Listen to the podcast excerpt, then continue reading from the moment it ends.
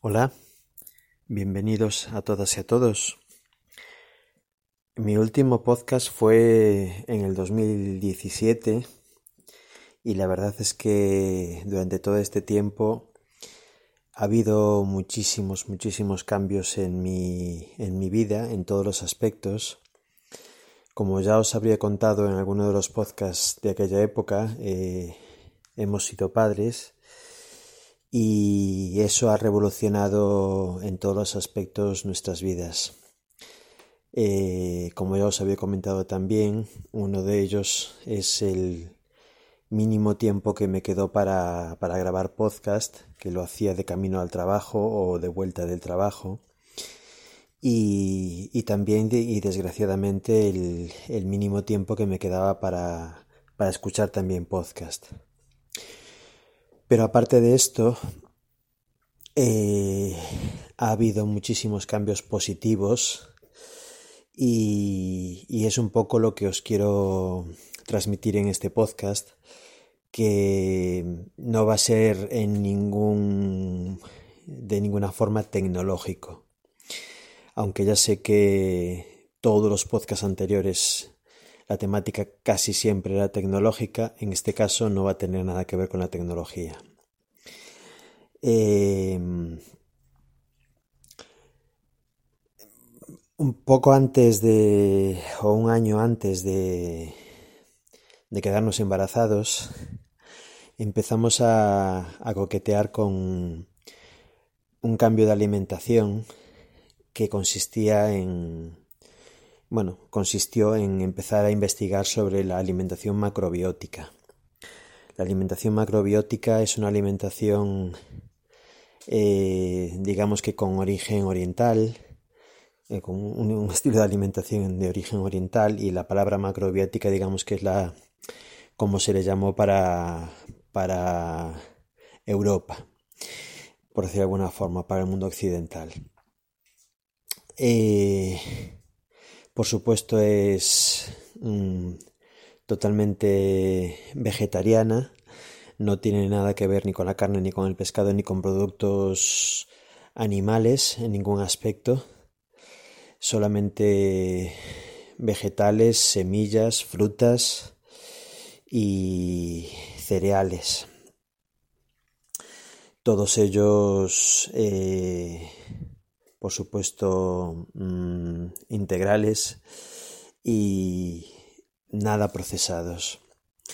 Bueno, el caso es que eh, sorprendentemente este cambio de alimentación eh, empezó de forma muy gradual y sorprendentemente también fue muchísimo más fácil de lo que pensábamos. Eh, Creímos inicialmente que no íbamos a saber qué comer, que íbamos a echar de menos la carne, y todo lo contrario, en absoluto, no, no echamos de menos para nada la carne e incluso a día de hoy, dos años después, seguimos sin echarla de menos en absoluto. Hay comidas alternativas a las tradicionales, buenísimas, riquísimas, sabrosísimas, que te hacen no echar de menos en absoluto eh, pues la comida tradicional anterior. Esto por un lado. Eh, si os interesa ahondar en este tema, podría haceros uno, dos, tres o cuatro podcasts hablando sobre este cambio de, alimentación y, profundizando en muchísimos aspectos positivos que, que tiene. Eh, bueno, además de, de los aspectos positivos para el cuerpo, pues también en mi caso me afectó a mi peso. Bajé de peso y, y, me mantengo en un peso mucho más saludable que antes, comiendo todo lo que quiero, pero obviamente pues supongo que tiene mucho que ver con haber dejado la carne, haber dejado la leche, haber dejado los lácteos, haber dejado todos los, todos los derivados de, de los animales y además también me gusta porque últimamente el tratamiento animal cada vez es más industrial y cada vez se respetan menos los pocos derechos que los pobres animales tienen. las granjas cada vez se parecen más a campos de concentración que a, que a algo, no sé, medianamente humano en, cuanto al trato a, a, los animales. Lo último que me he enterado es que ahora las vacas ya no salen a pastar porque no es rentable, que es mejor que estén siempre estabuladas y comiendo pienso y dando leche. Pero bueno, no vamos a entrar ahí. Eh, el primer cambio entonces es el de, el de alimentación. Bueno, ya sabíais que otro gran cambio que, ya habíamos eh, acogido con todas las ganas fue el de, el de dejar de ver la televisión. Ya hacía bastante, bastante tiempo antes. Obviamente seguimos sin ver la televisión, ya ni siquiera tenemos la antena conectada y, y en el último cambio de internet ya he eliminado todos los cables de antena de la casa, por lo tanto es, es un cambio ya más que definitivo. Pero aparte de esto, eh, con el nacimiento de mi hija, eh, hicimos otro cambio que fue súper positivo para, para, mí también, bueno, para mí para mi, para mi esposa. Eh, y es que, bueno, somos unos padres que creemos o creímos desde el primer momento en el colecho. El colecho es, para los que no lo sepáis, que eh, los niños no duermen en una cuna aparte de los papás, sino que duermen en la cama con los papás. Esto les da mucha más seguridad y están mucho más a gusto al lado de su mamá, sobre todo durante la época de lactancia. Y Curiosamente los niños no lloran por la noche, esa, esa tan, tan traída, ahora no vas a dormir, nunca más, que los niños no te dejan dormir, tienes que levantarte a cunarlos, no sé qué, nada. Nuestra niña tiene en este momento cuatro años y solamente llora por la noche cuando tiene catarro o, o cuando le pasa algo, pero nada más. Yo el primer año de vida de mi hija, eh, los dos primeros, mientras no fue al cole, que no tuvo ninguna enfermedad, Dormí como un tronco toda la noche, como siempre, sin ningún problema. Pero bueno, aparte de esto, eh, mm, mi hija se acostaba a las nueve, nueve y media de la noche. Y como tenía que acostarse con sus papás, pues nos íbamos a dormir todos a las nueve, nueve y media de la noche. Y ¿Qué efecto tiene esto? El efecto que tiene es que a las 5 de la mañana yo estaba con los ojos como platos abiertos sin ningún sueño.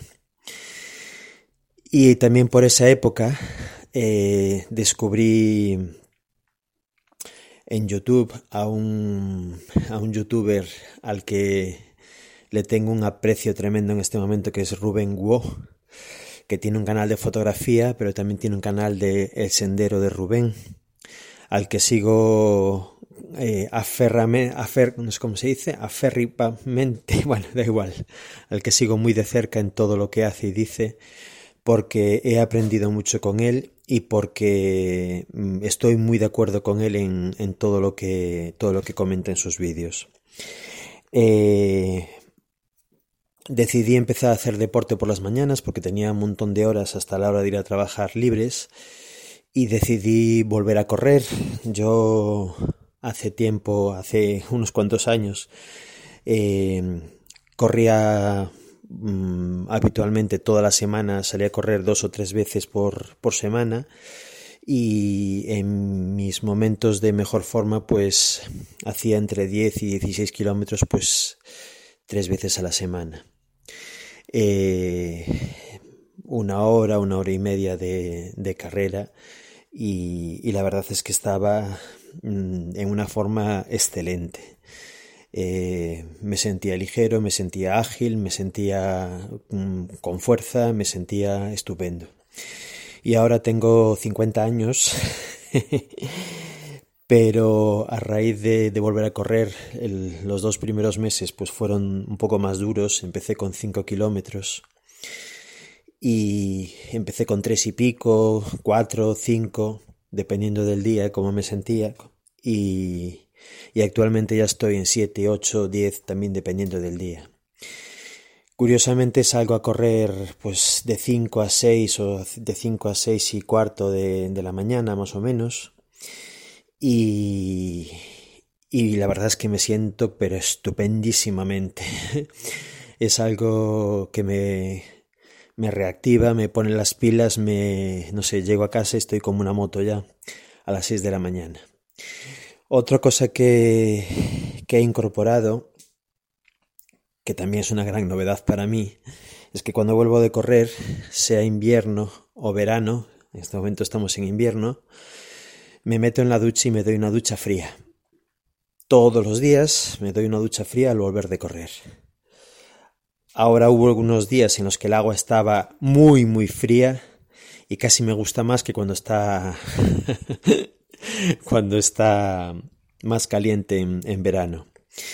Eh, esto hace que todo el cuerpo se me ponga en reacción y la verdad es que me encanta la sensación. Es algo que al principio, los primeros días fue un poco más duro, pero es que ahora me, alucina el, efecto que, me produce.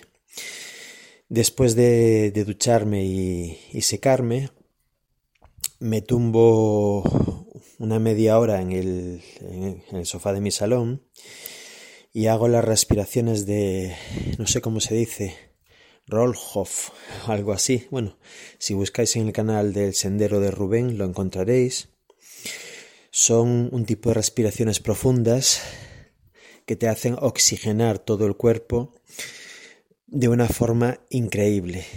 Te hacen sentir todos los poros del cuerpo y todos los órganos del cuerpo. Y es algo que, es súper positivo para la salud porque digamos que lleva el oxígeno allí donde habitualmente estás más carente de él.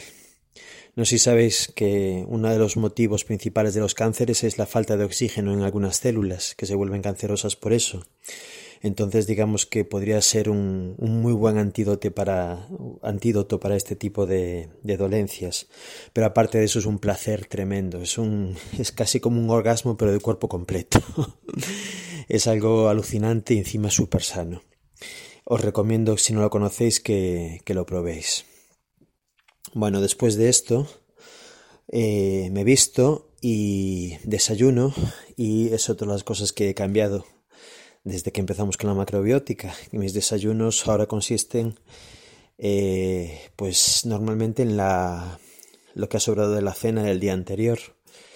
He dejado los zumos, he dejado el café, he dejado el colacao, he dejado todos los desayunos tradicionales que cualquiera os podéis imaginar y me puedo desayunar tranquilamente un plato de lentejas, un plato de arroz con un plato de quinoa, un plato de mm, espaguetis integrales o de macarrones integrales, etcétera, etcétera, etcétera siempre una combinación de, cereales con, algún tipo de proteína. Eh, y con esto me voy a, trabajar, entro a trabajar a las 8 y claro, a las 8 estoy como una moto porque ya he ido a correr, ya me he duchado con agua fría, ya he hecho mis respiraciones maravillosas, ya me he metido un buen desayuno y os podéis imaginar cómo estoy a las 8 de la mañana. Eh, bueno, pues nada, simplemente estos son los cambios que os quería comentar. Eh, estoy súper, súper, súper contento con, esta forma de vida. Eh, a las 8 de, la mañana, digamos que ya he vivido casi mediodía y, y he hecho muchas cosas que me vienen estupendas para mi salud y para mi, bueno, para todo, para mi estado de ánimo, para mi sentido del humor, no sé, para, para todo, para todo, para todo. Creo que es lo que os tengo que contar por hoy. Em, si tenéis cualquier pregunta, cualquier comentario de todas estas cosas que os he comentado, pues como siempre podéis dejar un comentario en, en Spreaker. O si acabo subiendo este episodio a mi blog como lo hacía antes, pues también en los comentarios del blog mimemoria.net. Un saludo a todos y hasta la próxima. Chao.